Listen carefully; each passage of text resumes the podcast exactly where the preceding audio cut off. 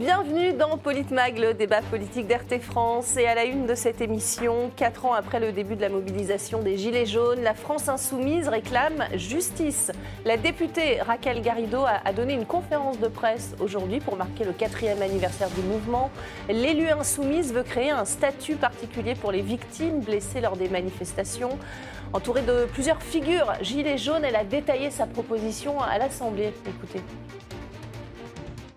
On leur a dit, vous ne faites plus partie de la République. On leur a dit, vous êtes des séditieux, vous êtes des, pestiférés. On les a accusés de tout, d'absolument tout. Et aujourd'hui, tout simplement, nous leur disons, mais vous êtes des citoyens comme tout le monde, à égalité. Et même un petit peu plus, parce que vous vous êtes engagés pour le bien commun. Et il faut pouvoir organiser du point de vue de l'État, un, la reconnaissance par l'État des dysfonctionnements liés au traitement de ce mouvement. Nous allons faire un travail d'audit parlementaire pour pouvoir entendre les personnes concernées et essayer de faire une lumière totale sur l'événement et en tirer ensuite un certain nombre de préconisations d'avancées législatives. Et pour en parler sur ce plateau avec moi, nos éditorialistes et chroniqueurs RT France, Éric Revel, bonsoir. Chère madame, messieurs, bonsoir. Didier Maisto avec nous ce soir également. Bonsoir Didier. Bonsoir Magali. Bonsoir François Coq. Bonsoir François. Bonsoir Magali, bonsoir à tous. Et notre invité Olivier Piacentini, politologue. Bonsoir. Bonsoir Magali, bonsoir à tous. Merci beaucoup d'avoir accepté notre invitation sur RT France. Euh, que pensez-vous de, cette initiative, cette démarche de, la France insoumise pour euh, donner un, peu de, voix, en tout cas euh, aux Gilets jaunes, quatrième anniversaire de ce mouvement aujourd'hui? Elle n'a aucune chance d'aboutir c'est l'évidence, mais d'un point de vue symbolique, je trouve qu'elle est juste. Mm. Parce que les Gilets jaunes ont été véritablement traités comme des sous-citoyens, euh, vilipendés, insultés euh, plus que de raison, éborgnés, 32 personnes éborgnées, 5 mains arrachées, euh, avec, je dirais, un zèle particulier du pouvoir, mais aussi de tout l'appareil judiciaire, puisque beaucoup de gens ont été euh, placés en garde à vue simplement parce qu'ils gardaient un ils avaient un t-shirt, simplement pour rien, parce qu'ils se trouvaient sur un lieu. Garde à vue euh, qui ont été, qui chaque fois se sont soldés à 99% des cas par même pas un rappel à la loi. Mmh. Et des gens qui ont fait des mois de prison parce que sur une vidéo, on aurait pu identifier qu'ils mmh. auraient participé à un saccage. Voilà. Donc, la politique, c'est aussi euh, de la symbolique. Il ne faut pas croire que sous la Macronie, euh, c'est la moindre chance euh, d'aboutir. Mais je veux rendre moi hommage à ces citoyens, sans doute plus éveillés, qui avaient raison avant beaucoup de monde, puisqu'aujourd'hui, toutes les problématiques auxquelles nous faisons face. On va en parler dans la deuxième partie du bilan, justement. parlons de cette démarche de, la France insoumise, François Coq. Est-ce que c'est la bonne idée, finalement, pour marquer le coup de ce quatrième anniversaire? On va venir sur le fond, j'imagine, dans un instant, mais effectivement, sur la temporalité que vous évoquez, il y a clairement la date anniversaire qui fait que la France insoumise essaie de rattraper finalement un train qu'elle n'a jamais pris. C'est un, petit peu ça l'histoire de la France insoumise euh, en, l'occurrence. C'est ça. Alors, on, a, on a lu les notes de blog de Jean-Luc Mélenchon ces, derniers jours qui misent sur une dissolution et sur une dissolution parce qu'il y aurait une éruption mm, mm. populaire. Sauf que euh, il y a quatre ans, lorsqu'il y a eu éruption populaire, non seulement la France insoumise n'a pas été en capacité de chevaucher la vague, pour des raisons qui lui sont propres, parce qu'elle s'était enferrée à cette époque-là dans un positionnement purement institutionnel et qu'elle n'était plus en prise avec ce qui se passait dans le, pays, et que donc elle ne pouvait pas représenter un débouché politique pour ce, pour ce mouvement-là, mais parce qu'elle avait aussi de nombreuses contradictions euh, internes. Vous savez, à cette époque-là, au sein de la France insoumise, on l'avait bien vu à l'époque dans les, dans les médias et sur les plateaux, il y avait des gens comme euh, sans doute Raquel Garrido mmh. qui, euh, étaient, qui s'inséraient dès le départ dans ce mouvement ah des, Gilets jaunes, et puis il y en avait d'autres qui étaient sur une ligne très différente, très différentes qui considéraient que les Gilets jaunes, c'était gangréné par l'extrême droite et qu'il ne fallait surtout pas y aller, qu'il ne fallait surtout pas prêter le, flanc euh, à cela. Et donc la France, la France insoumise est restée très en retrait et quand elle a enfin commencé à sentir la puissance euh, populaire euh, qui, se, qui se manifestait, le fait que c'était l'aile allante de la, de la citoyenneté qui se manifestait avec les, Gilets jaunes, il était trop tard, bien évidemment, pour prendre le, train en route. Et finalement, ben, depuis, depuis 4 ans, un petit peu, la France insoumise court derrière ce train jaune. c'est la France insoumise qui court derrière les, Gilets jaunes ou est-ce que c'est l'inverse aujourd'hui, Olivier Piacentini?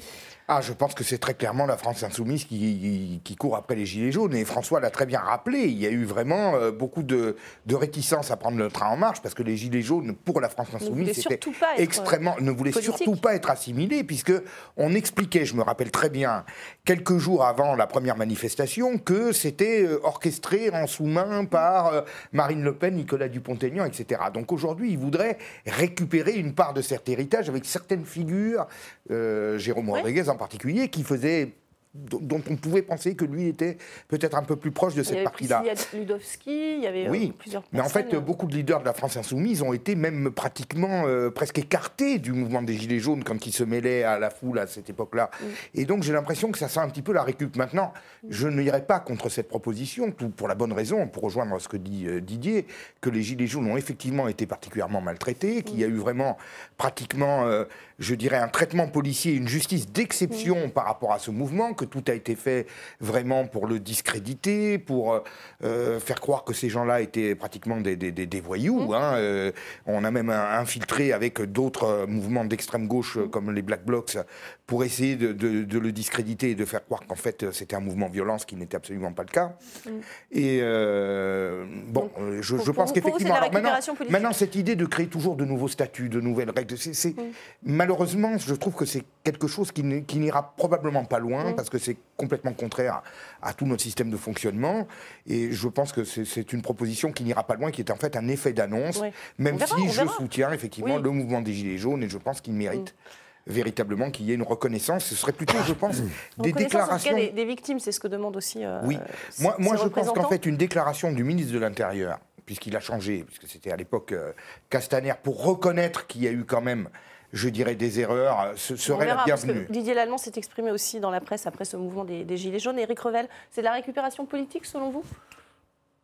Bah, Je pense que la réponse est dans votre question, ma chère Magali. Évidemment, et je trouve, parce que d'abord, je voudrais rendre hommage au mouvement des Gilets jaunes, parce que il n'y a pas eu que des manifestations, il y a aussi des gens qui étaient sur des ronds-points. Mmh, c'est surtout ça d'ailleurs, euh, euh, qui ont euh, mobilisé l'intérêt et souvent l'émotion des mmh. Français. Parce que cette France, hein. cette France périphérique oubliée depuis des lustres a montré avec peu de choses sur des ronds-points, avec des barbecues allumés, avec une convivialité, une solidarité que le pays pouvait plus leur offrir, qu'ils étaient bien là et que, en fait, c'est eux qui souffraient en premier. Bon, maintenant, il me semble que un tel mouvement populaire de, cette ampleur, euh, matraqué et, parfois blessé, mérite mieux comme porte-parole que Raquel Garrido, je vais vous dire. Mm.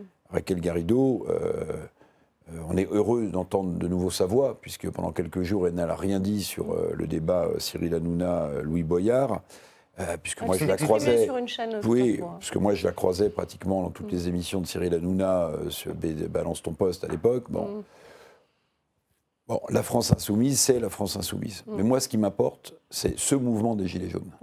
Ce qu'il a, signifié au hein. moment, ce qu'il a signifié au moment mm. euh, où il a explosé, ce que ça voulait dire de la France d'en bas, de cette France qui souffre. Oui, qu'on ne voyait pas la France. Qu'on ne voyait pas de cette France périphérique, oubliée des élites, euh, moquée, euh, voilà. Et, et des médias. oui, oui. Et c'est vrai que Cyril Hanouna a été un des premiers à donner la parole aux mm. Gilets jaunes. Mais cette France qui souffre, elle souffre toujours, et à mon avis, elle souffre plus aujourd'hui. Alors peut-être qu'on abordera le sujet ou pas d'une éruption, notamment euh, nouvelle, populaire, autour de tout ce qui nous arrive. Mm. Mais voilà, moi, si vous voulez, les anniversaires, bon, très bien, moi, je ne veux plus qu'on me souhaite le mien, vous voyez, c'est réglé. non, rendons hommage au mouvement des Gilets jaunes, évitons toute récupération politique. Alors Jérôme Rodriguez, lui, s'en est défendu justement de cette récupération politique. Écoutez, il s'est exprimé à l'Assemblée, justement. Les Gilets jaunes, il y a 4 ans, sont sortis dans la rue en pensant exploser le système. À défaut de l'exploser, de récupérer les manettes du cockpit et de pouvoir mener le cargo et d'aller, selon nos revendications, accéder au mieux vivre, eh ben nous, on s'est fait exploser la tête. À défaut de parler de récupération, parce que les Gilets jaunes sont irrécupérables, parlons de collaboration. Parlons d'association. Voilà, donc il, dit qu'il n'y a pas de récupération politique, c'est le seul moyen aujourd'hui de, se faire entendre. Oui, mais euh, pardonnez-moi, je vais poursuivre, mais l'un des gros problèmes, me semble-t-il, du mouvement populaire des Gilets jaunes, c'est qu'il n'a pas été capable, ce mouvement, euh, d'incarner des leaders. Donc ça, c'est un problème fondamental. C'est-à-dire que euh, évidemment, ce n'étaient pas des politiques professionnels. Mm. On a eu à tour de rôle des gens qui prenaient la lumière dans les médias, qui portaient. Oui, mais lui n'était pas représentatif. Oui. mais elle ne voulait rien dire. Mm. Bon, en fait, ils ont manqué dans ce grand mouvement, me semble-t il, euh, de, de leaders. Vous savez, toutes les révolutions qui se font avec peu d'hommes, je ne dis Mhm. pas qu'il fallait une révolution jaune, mais toute révolution qui se fait avec peu d'hommes, elle, est- elle- elle identifie ces Oui. leaders. Moi, il me semble que ce mouvement a manqué de leaders. Oui, Didier, Maïsto, alors- Oui. ce mou- vous qui connaissez bien ce mouvement, il Moi, a j'y manqué de étais leaders. euh, dès le début et j'ai participé bon, euh, à- aux différentes assemblées générales, etc. Moi, je dirais pas ça. Je dirais que c'était. Alors, on peut voir ça comme une faiblesse dans le système représentatif français. Mais c'est aussi une force, cette transversalité, parce qu'ils n'étaient pas là, eux, pour prendre le pouvoir, ils n'étaient pas là pour euh, avoir, être représentatifs ou pour prendre des postes, mais pour alerter euh, les Français et les politiciens sur euh, L'injustice sociale. l'injustice. Enfin, c'est pas ce que dit Rodriguez. Il dit, Non, Maïsto. il dit euh, on a loupé le cockpit pour diriger le cargo. Mais euh, Jérôme, il est à l'Assemblée et il va pas dire le contraire. Euh, bon, voilà, il, il- il essaie euh, tant bien que mal, On va Jérôme. Bon. Pas faire le débat sur euh, le leadership des Voilà. Gilets jaunes ou pas, mais vraiment sur euh, Mais le moi, je- statut de victime réclamé par euh, la Oui, France alors sur le statut de victime, bon, euh, Est-ce qu'il faut ce statut selon vous? mais il n'arrivera jamais ce statut. Et, euh, euh, Emmanuel Macron, avec euh, soi-disant fait amende honorable, il a dit une fois, au détour d'une phrase, qu'il fallait sans doute réfléchir à traiter les mouvements sociaux d'une manière euh, qui soit plus intelligente et moins violente. Il n'y a jamais eu de suite. Il n'y a jamais eu de suite. Et donc, évidemment que ça n'aboutira pas. Évidemment qu'il y a eu, oui, ça, a été rappelé, une justice d'exception, euh, d'une célérité incroyable quand on voit à quel point euh, c'est compliqué quand on, on- on- on part en justice dans un procès pour Oui. faire valoir ses droits, se faire entendre. Et quand vous faites appel, en, en général, il faut cinq ans. Donc là, en quelques jours, vous aviez des gens en prison en comparution immédiate. Donc, euh, 11 203 gardes à vue, 5 241 une poursuite, 3 204 condamnations, 43 mandats de dépôt et euh, 4 122 restrictions de droit de circulation et de liberté de ré- euh, en réunion. Ce sont les, les chiffres d'Amnesty International. Vous savez, moi j'ai fait toutes les manifs presque, Non dès le début. Euh, j'étais, les gens me connaissaient, les policiers me connaissaient, à l'époque j'avais des fonctions en plus, bon, Euh, je faisais mes lives, tout ça. Il arrivait des- dans des actes où j'étais arrêté tous les 10 mètres. Papier, etc. Avancer, reculer. euh, excusez-moi, il m'est arrivé de péter les plombs. Ouais. Et, et parfois, moi qui suis quelqu'un de très calme et de très pondéré, j'avais envie parfois de me faire du flic, entre guillemets. Parce que quand j'ai vu des policiers, que j'ai toujours défendus par ailleurs, s'en prendre à des papis, des mamies, des- Mmh. dans, dans, dans la- la- certaines manifestations où ils reculaient, où on était comme ça pris, même si on montrait notre, carte de presse, etc., on était tabassé, matraqué. J'ai failli prendre des LBD, etc. C'est pas normal dans une démocratie. Pas, il, faut remettre l'église au centre du village. Ce qui s'est passé pendant ces, trois ans était totalement anormal. C'est un, totalement euh, un dysfonctionnement. Et on parlait des médias. C'est vrai que les médias ont invité beaucoup de gilets jaunes. Mais les gilets jaunes n'auraient pas dû, au bout d'un moment, se rendre dans les médias parce qu'ils ont été aussi instrumentalisés pour faire le buzz. Ouais. Et, et donc, à un moment, quand vous aviez euh, des chaînes d'information qui étaient toutes là, bah, le samedi, c'est simple, on met une caméra, Tout- tout- oui, les on s'en va toutes les chaînes tous les samedis. et on dit est-ce que la poubelle va brûler? Ah, Oui. la poubelle, ah oui, la poubelle brûle. Et à la fin, parce qu'ils n'étaient pas sur le terrain, hein, Mm. ils, ils plantaient, de toute façon, ils n'étaient pas les bienvenus parce qu'ils racontaient n'importe quoi. Il y avait euh, RT et un autre média dont je ne citerai pas le nom. Euh, qui étaient les bienvenus. Et c'est tout. Enfin, on va, on va pas revenir, on va pas refaire euh, toutes ces mais bon. manifestations, mais, euh, sur, euh, sur ce statut de victime, Jérôme Rodriguez, par exemple, il a été éborgné. Il a reçu 30 000 euros d'avance par, par la CIVI, la, la commission d'indemnisation des victimes infractions. Et sous prétexte qu'il n'y a pas eu de condamnation pénale, aujourd'hui, il, est- il doit rembourser cette somme. Est-ce que ça vous paraît juste, François Coq? Juste C'est un- c'est la double peine? Juste un mot, parce que quand on voit Didier Maisto réagir avec euh, émotion, quand on évoque à nouveau ce, ce- ce passé-là, c'est parce que pour celles et ceux qui l'ont vécu de l'intérieur euh, co- comme nous, euh, on, mesure à quel point ça a été un moment fort et structurant pour la suite. On va y venir. Oui, oui, Mais je viens, sur, le, je, je- je- je viens sur, sur- sur la question et sur le traitement spécifique. Écoutez-moi ce qui me gêne un peu dans cette proposition de la France insoumise. Autant je trouve que ça a du sens de remettre la question des Gilets jaunes sur le, sur le tapis aujourd'hui, à l'occasion de cette date euh, anniversaire. Autant, je crois que la proposition, pour ce que j'en ai compris de Raquel Garrido, hein, parce que c'est quand même assez flou hein, ce Oui, qu'on oui, en a oui. entendu, y Il y compris aura lors un de la audit, conférence. peut-être une euh, commission d'enquête euh, qui débouchera, mais peut-être on, on verra. Un audit parlementaire, a-t-elle dit. Oui. ouais, Bon, en tout cas, pour ce que, pour ce que j'en ai compris, moi, je trouve que c'est un peu antinomique avec ce que moi je ressentais du mouvement des Gilets jaunes. C'est-à-dire que les Gilets jaunes, à l'époque, ne demandaient pas une place particulière. Ils revendiquaient de donner à voir le peuple. Voilà. C'était ça son idée. Et aujourd'hui, demander un traitement spécifique pour les gilets jaunes, ça me semble un petit Mais peu c'est pas un traitement Ah, spécifique finalement, c'est ça un me traitement ça- comme tout le monde ça me pour un semble, événement ça, extraordinaire. ça me semble être un petit peu une, une logique bien particulière. Mm. Et je viens sur ce que vous dites. Le deuxième aspect, c'est que dans ce cas-là, on dit il y a eu un traitement spécifique sur les gilets jaunes. Il y a eu un traitement extrêmement brutal sur les gilets jaunes, mais je fais partie de ceux qui considèrent qu'il y a eu un changement de doctrine dans le maintien de l'ordre à partir de 2016, à partir des De la- de la manifestations contre la loi Oui, oui, oui. travail. C'est vrai. Ça démarre là, ça démarre le 1er mai 2016, Absolument. notamment sur cette manifestation au, au- au pont d'Austerlitz, où les choses dégénèrent parce qu'elles sont organisées pour, dé- pour, pour dégénérer. On n'avait jamais Et- vu ça. Et ensuite, on a Enfin, de- la longtemps. pente en vitesse accélérée à l'occasion du mouvement des Gilets jaunes, mais désormais le traitement du maintien de l'ordre se fait selon cette même doctrine qui est devenue, qui est devenue générale, habituelle, Qui a est choqué devenue- d'ailleurs le monde qui entier. est hein. devenu usuel. Ouais, exactement. Donc, ce que je veux dire, c'est qu'il n'y a pas, en dans ce sens-là, une spécificité Mm. non plus, euh, Gilets jaunes. Il faudrait qu'on puisse permettre à toutes celles et tous ceux qui, aujourd'hui, quand ils se mobilisent, quand il y a une mobilisation populaire, quand il y a une mobilisation sociale, et qu'elle est confrontée à cette doctrine du maintien de l'ordre ou de la provocation, qu'ils puissent aussi avoir, un, euh, dans ce cas-là, non pas un statut particulier, mais qu'il y ait des règles communes pour qu'ils puissent, pour que justice puisse leur pour être aller dans, ce sens, il y a eu quand même une partition, parce que quand quelques semaines après, vous avez eu Extinction Rébellion, Mm. Rébellion qui a bloqué tout Paris.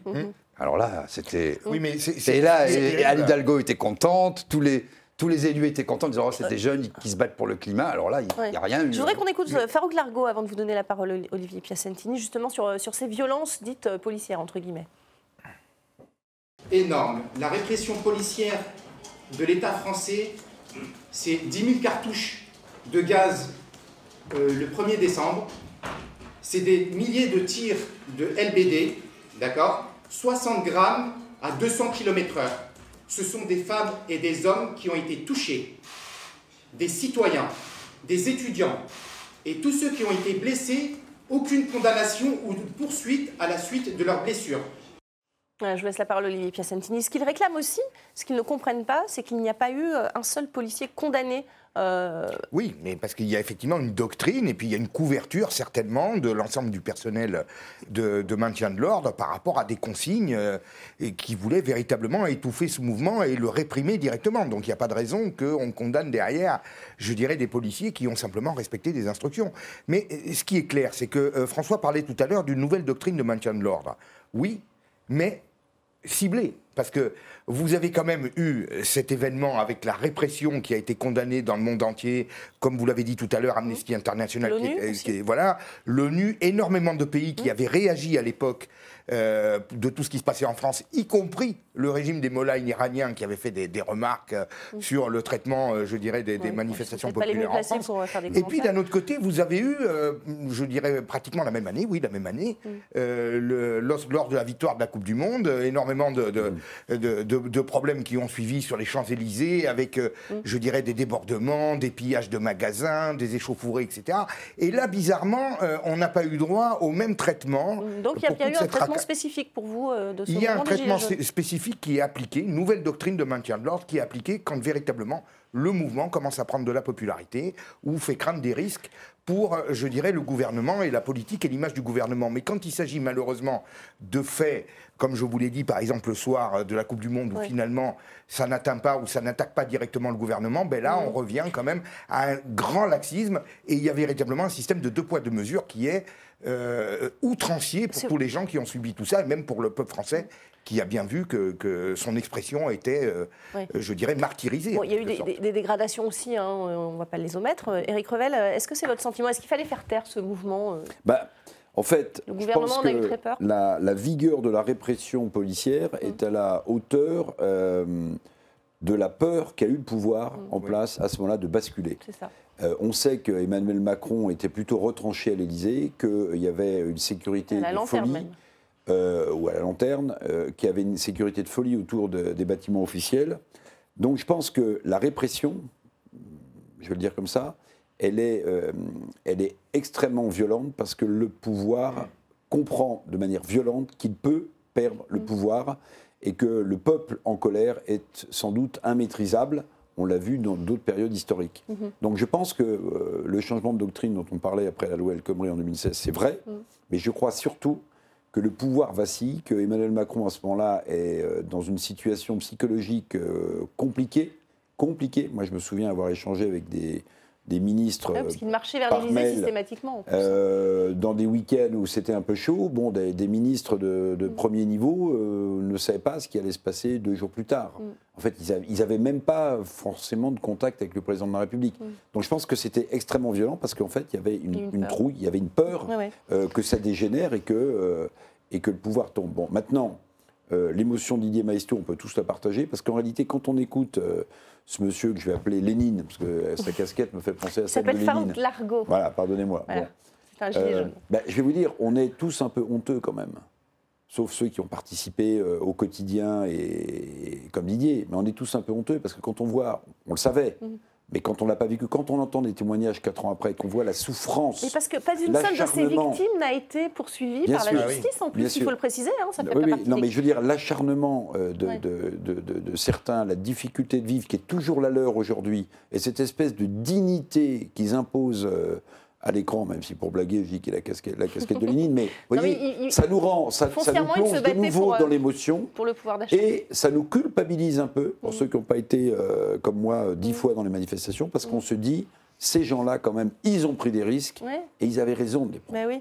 Euh, on a frôlé l'ouverture du feu, dit Didier Lallemand récemment, Mm. justement, euh, avec un peu de recul sur toutes ces manifestations des, des Gilets jaunes. Écoutez. On a frôlé l'ouverture du feu, mais grâce au courage des fonctionnaires de police, cela ne s'est pas produit. Il n'y a pas eu de mort à Paris. Le jour où on devra ouvrir le feu, on entrera dans une autre dimension. Cela risque d'arriver un jour. Ça risque d'arriver un jour, hein, plutôt alarmiste, euh, Didier. euh, Un pouvoir qui ouvre le feu tombe. hein. Il faut Oui, le savoir. mais bien partout. sûr. Pas qu'en France. Et surtout, ce qu'ils Et disent. je rappelle qu'il y a quand même eu, il y a, alors il y a eu 2500 blessés parmi euh, les manifestants, mais quand même 1800 blessés aussi parmi les, les forces de l'ordre, il faut le dire.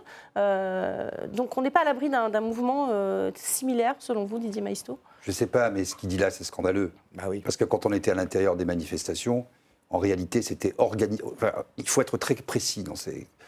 Mettons dans les jusqu'à l'acte euh, 10, c'était euh, le grand bordel, parce qu'il n'y a pas d'entre- d'autres noms. Il y avait trois salles de commandement. Moi, je parlais beaucoup avec les CRS. Il y avait euh, parfois des échauffourées. Ils partaient de l'autre côté. Et à la fin, je dis, mais pourquoi vous partez de l'autre côté? Il me dit, parce qu'on est en talkie-walkie, on a des ordres, etc. Et les ordres étaient contradictoires entre la salle Beauvau, euh, celle de la préfecture de police, etc. Bon, je ferme la parenthèse. Ensuite, il y a eu, euh, donc c'était le préfet euh, de Lyon, là, euh, Puech, euh, qui était un homme rigoureux, un grand serviteur de l'État que j'ai connu dans une ancienne vie. Un préfet, comme euh, la, la République a l'habitude d'en fabriquer. Ils l'ont trouvé trop mou. Et donc, ils se sont dit, tiens, il y a peut-être un, un coup à jouer. Et donc, l'Allemand, qui avait la réputation d'être dur, qui s'était fait connaître notamment en Gironde, euh, a dit, ben voilà, moi, je vais imposer autre chose, je vais mettre une, une doctrine. Et on commençait ce qu'on appelait la technique de la NAS. On était pris sous, un- sous des, sous des projectiles, sous des tonnes de gaz lacrymogène. Et on demandait à tous les policiers ou les gendarmes qui assuraient la- les, manifestations, l'en- l'encadrement, de pouvoir sortir juste pour respirer. On ne pouvait pas sortir. On nous disait à droite, non, prochaine euh, sortie. Il nous faisait tourner en rond. Et il a, ça, il a laissé pourrir, et au contraire, à mon avis, fait dégénérer les manifestations avec des black blocs, un nom, un nom valise bien commode pour mettre tout ce qu'on veut dedans. Il y avait certainement des vrais black blocs. Ils ne sont pas venus souvent sur les manifestations des Gilets jaunes, mais aussi euh, des policiers déguisés, euh, euh, habillés de noir, des gens que j'ai vus de mes propres yeux, que j'ai filmés, que j'ai publiés. Mon compte Twitter a sauté pour ça. Je les voyais passer sans problème après avoir cassé des vitrines de banque les deux cordons policiers. Tout le monde l'a vu, ça. Donc, i- i- cette façon de faire dégénérer pour faire pourrir le mouvement en montrant qu'il était euh, factieux, séditieux et, et qu'il voulait s'en prendre à l'État et que c'était un mouvement révolutionnaire. Mais Et- il, a été, mou- il a été violent ce mouvement, on se Mais souvient, il a on été se violent. souvient de ce qui s'est passé à l'Arc de Triomphe. Eh ben, je, vous, je vous explique pourquoi il a été. Alors, l'Arc de Triomphe, c'est très intéressant aussi. Parce que moi, j'étais en liaison. euh, s'exprime aussi, mais, Voilà, mais très, très mais vous brièvement. connaissez bien, effectivement. Voilà, euh, j'étais en liaison avec quelqu'un qui était, je ne vais pas citer son nom, à la préfecture de police de Paris. Ça, ça- ça a été organisé, je passe bien mes mots, sciemment, le, le laisser faire. Parce que parmi. On se parmi souvient des images, effectivement, où les policiers étaient il y pas- avait beaucoup de c'est vrai. parmi euh, les gens qui se sont introduits euh, dans ce mouvement à ce moment-là, je crois que c'était l'acte 7, je- si je me souviens bien, euh, et il y aurait beaucoup à dire. Et là, il faudrait effectivement une commission d'enquête parlementaire pour faire toute la lumière sur ce qui s'est passé au sein de ce mouvement. François Coq, est-ce que le- est-ce que le- l'État a, a su tirer des leçons de, de toute cette période de manifestation des Gilets jaunes en termes sécuritaires notamment Ah oui, il en a tiré des leçons. Maintenant, il sait comment faire et il sait comment euh, appliquer euh, avec euh, brutalité la doctrine que nous évoquons depuis, depuis tout à l'heure pour couper court à toute, à toute mobilisation. Très clairement, on le voit aujourd'hui sur des mobilisations de moindre ampleur, dont on peut penser qu'elles ne risquent pas de dégénérer, qu'elles n'ont pas de capacité agrégative. On l'a vu il y a quelques semaines.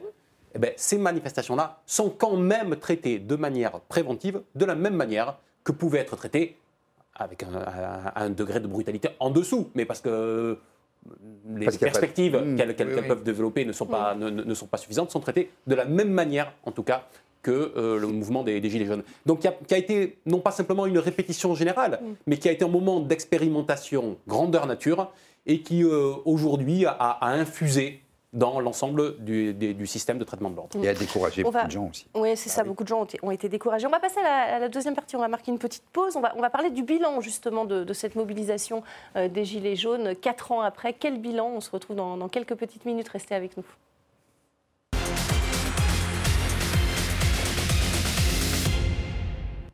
Bienvenue dans cette deuxième partie de Politmag. On continue de parler du quatrième anniversaire des Gilets jaunes. Quel bilan peut-on en, tirer euh, de ce mouvement inédit? Antoine Fenech et Nicolas Chappet euh, vous, ont, posé la question. Regardez. Oh, les gilets jaunes. Ah, ben écoutez, ça n'a rien changé cette histoire-là pour l'instant. C'est toujours pareil, ce sont des minorités qui ne. Euh, il faudrait que la majorité soit agissante, mais c'est toujours les minorités qui agissent. Ce que je regarde comme résultat, ce qui se passe à l'heure actuelle, je trouve pas que ça ait beaucoup changé, aussi bien dans le salaire des gens que dans le travail des ouvriers, où je vois pas de changement. Bien que je sois d'accord avec eux, mais ça fait plus que de politique, la politique. Ils sont devenus. euh, euh, ils en ont fait une politique.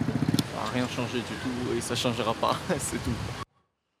Voilà, on sent une certaine rési- résignation. En tout cas, on- c'est vrai que ce mouvement des Gilets jaunes était euh, fortement approuvé hein, par, euh, par la population. On s'en souvient, François Coq.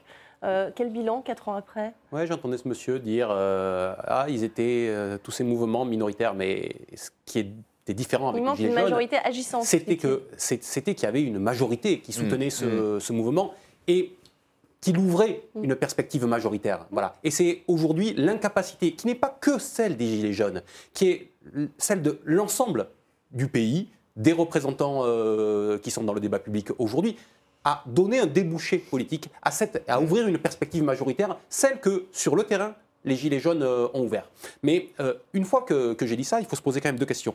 La première, c'est où en serions-nous si nous n'avions pas eu les Gilets jaunes? C'est aussi une vraie question. Et sans doute que un certain nombre de- de- de conquis sociaux, même s'ils sont légers, passagers, même s'ils permettent euh, à peine de sortir la tête de l'eau euh, aujourd'hui, Oui. eh bien, ils ont été obtenus en partie grâce au mouvement des, des Gilets jaunes. Et puis le deuxième aspect, c'est qu'il ne faut pas oublier qu'après les Gilets jaunes, il y a eu le Covid.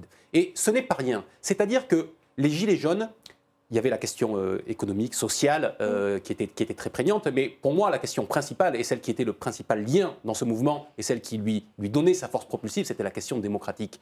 Les gens disaient, nous voulons reprendre collectivement en main notre, euh, notre avenir. Et donc, il y a eu un espèce d'esprit, d'é- d'état d'esprit constituant qui s'est levé à ce, à ce moment-là, qui ouvrait un horizon finalement euh, assez radieux. Le Covid est arrivé là-dessus, et finalement, cette perspective collective s'est un petit peu repliée. On a ce que moi j'appelle avec une amie, euh, une amie à moi, Charlotte Girard, des bulles de solidarité repliées. C'est-à-dire que les gens passent- pensent le bien, pensent le bien commun, mais désormais plus à l'échelle d'une cellule familiale, amicale, parce que justement cette perspective large nous semble, euh, nous semble aujourd'hui trop inaccessible. Mhm. Euh, vous- euh, Olivier Piacentini, quel bilan, quatre ans après, vous en faites? Est-ce que, par exemple, Emmanuel Macron a, a changé de méthode? Ah, non seulement de méthode, mais je pense qu'il a même changé de politique, parce que finalement, euh, le, le leitmotiv de son début de mandat et de, de quinquennat, du premier quinquennat, j'entends, c'était véritablement la réduction des déficits publics et la remise en ordre des comptes publics. Bien, Euh, pendant un an et demi, on s'est entendu dire qu'il fallait faire attention à tout, ne pas pas gaspiller d'argent et compagnie. Le 10 décembre, il a lâché 10 milliards, et puis après, il y a eu des rajouts derrière, et puis après, le grand débat, on a relâché. Et puis ensuite, il y a eu la fameuse phase de quoi qu'il en coûte, que personnellement, je déplore, hein, parce que euh, elle est, selon moi, à l'origine du mouvement inflationniste que nous avons aujourd'hui. En tout cas, c'est la, la, la, la principale moteur de l'inflation que nous avons aujourd'hui. Les aides au carburant aujourd'hui, ça découle directement de ce qui s'était ah, complètement. passé. C'est-à-dire qu'en fait, on, on, a affaire à un Macron et à un gouvernement qui est terrorisé dans la perspective d'un mouvement populaire qui pourrait venir s'opposer à la moindre mesure qu'il pourrait prendre. Et donc, on a l'impression que tout est anesthésié, que tout est annihilé. Alors, autant je comprends effectivement euh, le mouvement des Gilets jaunes, et je l'avais compris à l'origine comme un mouvement euh, pour s'attaquer véritablement à cette fiscalité euh, qui pèse sur le travail et qui empêche véritablement la rémunération d'être conforme à, à, un cadre et, de la, vie. La hausse euh, des prix du, du pétrole aussi. Voilà. Mais aujourd'hui, j'ai l'impression qu'on fait tout et n'importe quoi pour essayer de, mm. de, camoufler cette baisse de pouvoir d'achat réelle qui est liée à l'inflation, qui elle-même est liée au, au quoi qu'il en coûte. Mm. On verra sur si l'enchaînement, sont... sur l'enchaînement Gilets jaunes Covid que vous avez euh, fort pertinemment évoqué. C'est la vérité que sans qu'il y ait de lien entre les deux, bien entendu. Hein, pas non, non, ça a marqué un mais, coup d'arrêt en tout cas. Mais c'est la vérité que euh, contre ce vaste rassemblement de, de, du peuple français dans toutes ses composantes et dans toutes ses perspectives, eh ben, on a eu derrière ce Covid qui a ramené tout le monde à la maison. Mmh. Et, et j'ai l'impression qu'aujourd'hui, la perspective de voir un nouveau mouvement de ce type est à mon avis assez faible parce qu'il mmh. y a véritablement, avec la capacité qu'a eu Macron à le faire effilocher avec son grand débat qui finalement mmh. ne menait à rien, comme on, les gens éclairés pouvaient s'y attendre. Il y a eu quelques, quelques, petites choses, mais on va en parler. Mais qui sont, bah, très qui peu de choses à la fin. Et puis le grand de, débat, euh, enfin, rappelez-vous hein, tout ce qui était évoqué pendant les, le grand débat, et puis rappelez-vous des conclusions du grand débat.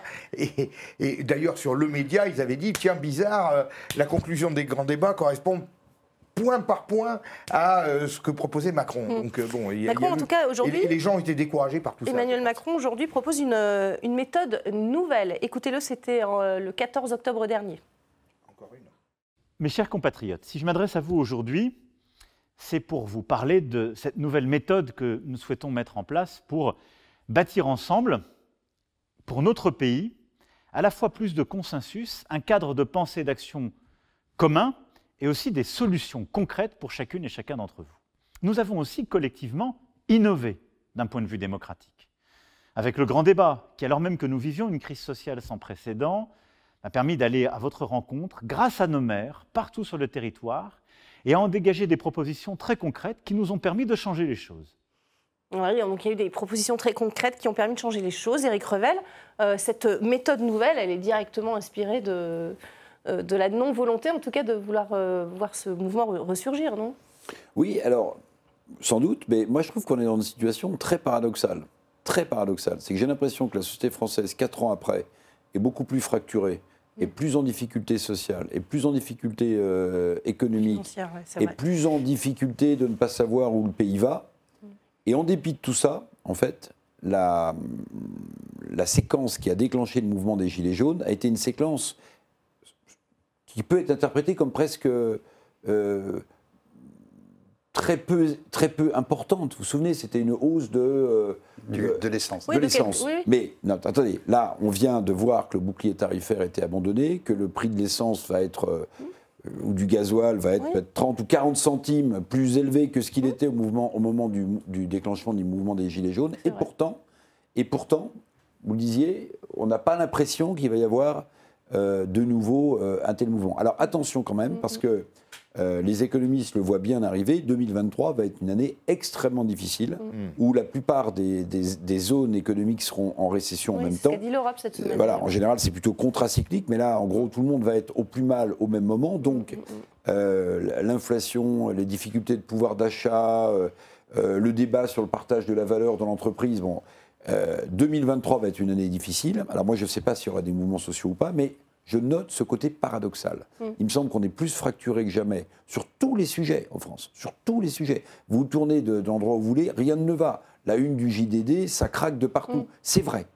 Et pourtant, on ne sent pas euh, de nouveau un, un- un grand Mm. mouvement populaire euh, naître, me semble-t-il. Et en plus, aujourd'hui, paraît euh, les- le rapport de la pauvreté euh, en France, De- du secours, du secours- catholique, du du secours secours catholique, catholique, et on, on voit que la pauvreté en France en 2022, euh, 69% des ménages rencontrés par le secours, le secours catholique vivaient sous le seuil d'extrême pauvreté en 2021, contre 66% en 2020. Euh, C'est plus 3 points aujourd'hui, euh, François Coq. Euh, ces foyers vivaient avec euh, 6 euros par jour. Aujourd'hui, c'est 5 euros par jour, mais ça compte.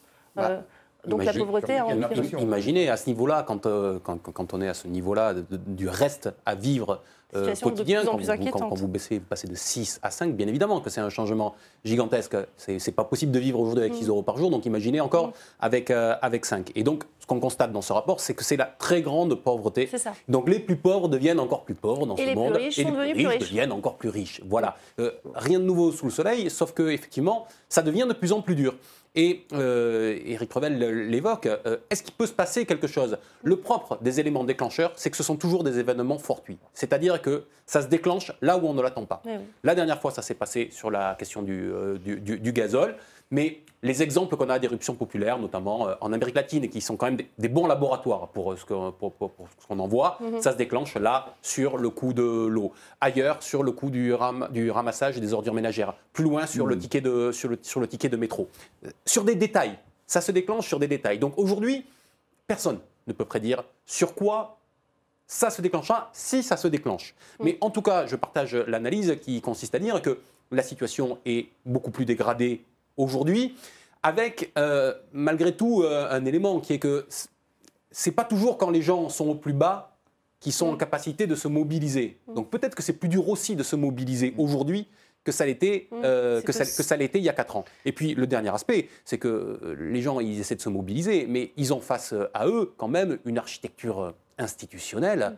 Une, une, une superstructure même qui va au-delà des institutions politiques, qui, dans laquelle on retrouve les médias et le reste, qui quand même met le couvercle sur la cocotte. La réalité, c'est quand même celle-là.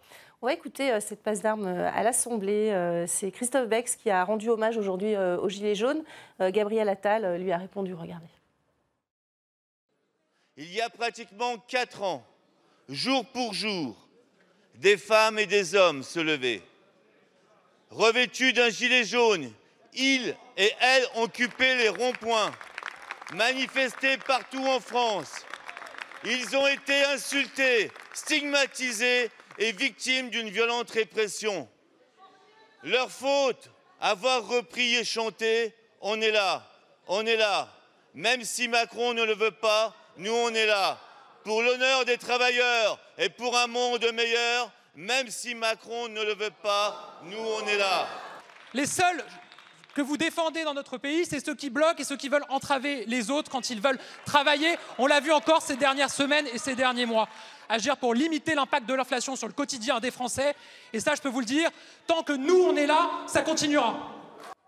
Voilà la, la réponse de, de Gabriel Attal, ministre des Comptes publics.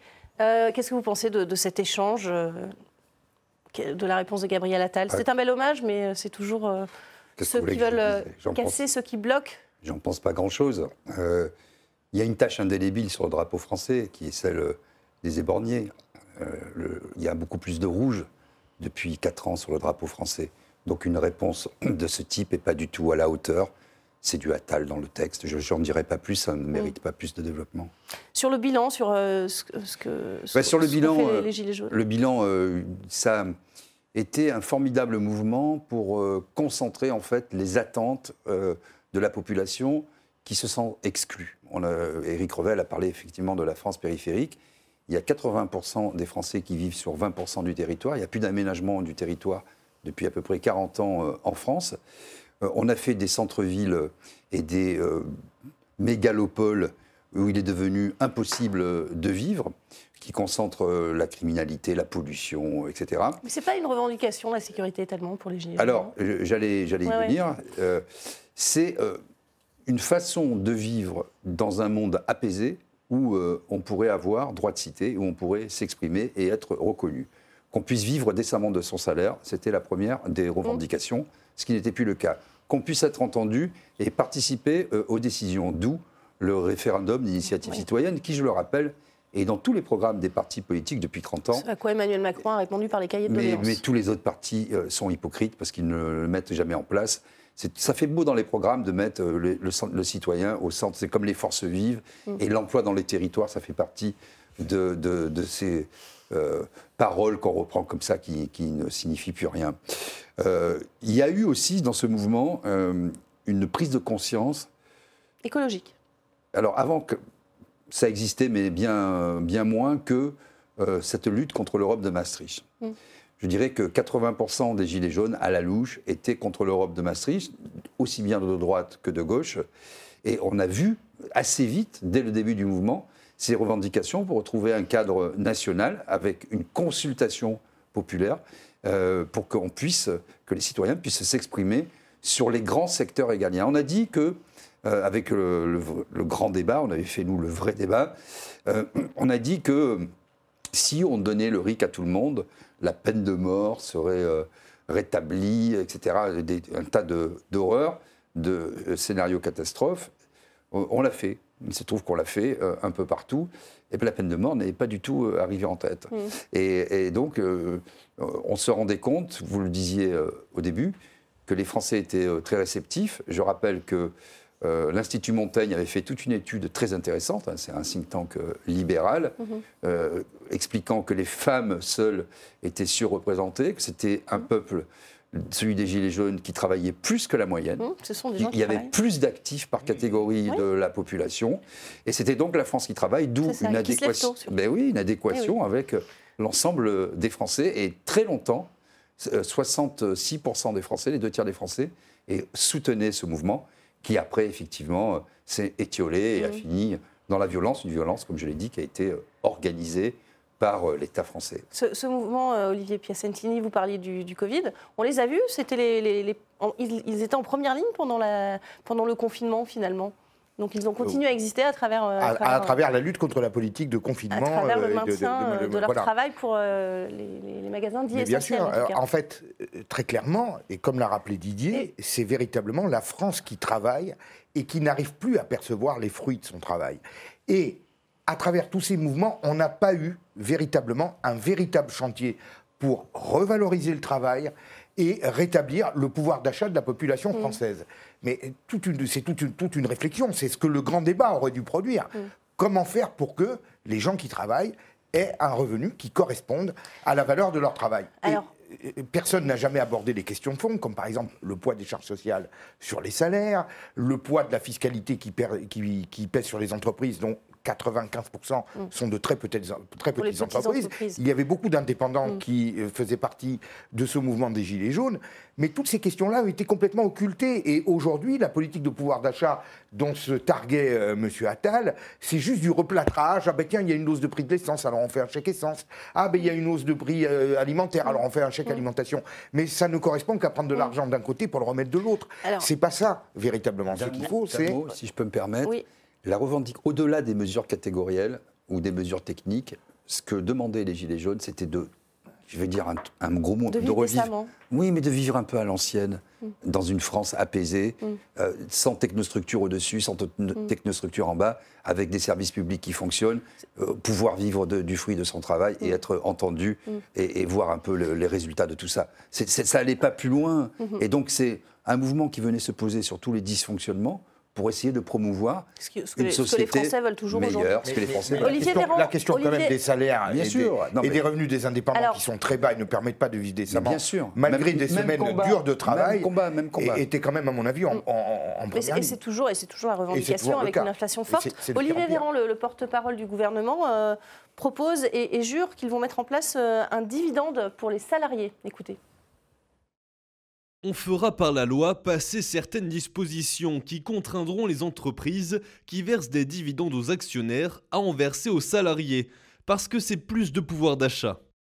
Voilà, euh, une loi sur euh, le dividende, le dividende pardon, salarié, ça vous paraît réaliste ça, un, c'est un vieux débat qui avait été lancé à l'époque par le vice-président du MEDEF qui s'appelle Thibault Langsade. Oui. Euh, L'actuel président du MEDEF n'en veut pas. hein. Alors, Non. je vais vous donner les, avantages et les inconvénients d'un dividende salarié. Bon, on le voit et en parlant du mouvement des Gilets jaunes, Mm. on a un problème massif de pouvoir d'achat dans ce pays, notamment pour ceux qui souffrent le plus et qui n'arrivent pas à vivre du fruit de leur travail. Donc, le dividende salarié, euh, euh, c'est très facile à expliquer. Dès l'instant où une entreprise verse des dividendes à ses actionnaires, elle aurait l'obligation par la loi, de verser un dividende salarié qui serait en fait de l'intéressement Mmh. ou de la participation euh, à, la, à la De Gaulle, j'allais Mmh. dire. Bon. Ça paraît Alors, une- une mesure sur, juste, sur en le cas. papier, on peut se dire. Ça bon, paraît juste. Alors, gros inconvénient, c'est que si vous faites ça, évidemment, vous n'augmentez pas les salaires. hein. L'entreprise ne peut pas faire les deux. Mmh. Donc, augmenter les salaires, euh, c'est meilleur que cette espèce de prime non récurrente, parce que l'intéressement des participations, tous les ans, une entreprise ne fait pas forcément des profits et, et- et distribue pas forcément des dividendes. Mais euh, donc, ça rend- donc euh, les- cotisations qui pèsent sur le salaire, jusque y compris avec l'augmentation, et qui se retrouvent au moment de la retraite, bah là, si c'est une prime non récurrente, vous les avez Ouais. pas, par définition. Donc, Inconvénient, j'aurais dit toujours quand même pour être équilibré sur les hausses des salaires, c'est qu'en période de forte inflation, ça alimente évidemment la boucle inflationniste. Bon.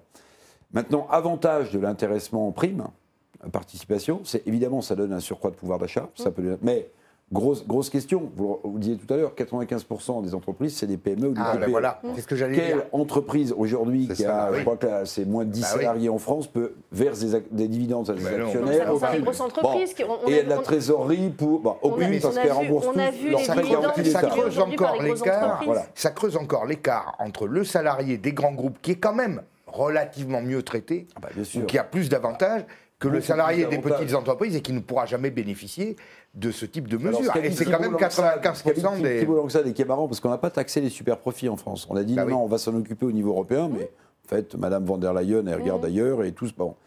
Et Thibault Langsade a rajouté et s'il y a des super profits, il y aura donc des super dividendes, donc des super dividendes salariés. Bon. C'est- Oui. Mais en réalité, ça Non, concerne peu d'entreprises. C'est là Bah, Olivier Véran le- a dit aujourd'hui, en tout cas, que ce sera contraignant et que ce sera Voilà. mis en place pendant Ah bah oui, le- si, le. Non, mais on, voit- on voit quinquennat. que là, ils sont hors sol et on Bah voit oui. que, en fait, l'entreprise, pour eux, c'est leurs amis. C'est le CAC 40. Il n'y a que 50 entreprises de plus de 5000 salariés en France. Mhm. Il y a 2 800 000 entreprises, dont 96,8% sont des TPE et le reste des PME. Bah oui. Ça vous donne un peu l'idée du tissu économique français. Donc, euh, ça concerne 50 entreprises, dont peut-être 40 versent des dividendes. Euh, donc, ça va concerner, bien Les sûr. que dividendes salariés existent déjà dans les grandes entreprises. plus, oui, il, y en a 5 plus. millions, il y a 5 millions de salariés dans ce pays qui, en qui- plus. qui touchent déjà un Ouais. dividende salarié, ceux des très grands groupes. Oui. C'est ça. Alors, on va passer au coup de bon. gueule, coup de cœur, si vous le Oui. voulez bien. Un, un dernier Non, mot, non, mais alors non, ça très, serait très- trop technique. Ok, après. très bien. Allez, coup de cœur, coup de gueule euh, de Politmac, tout de suite.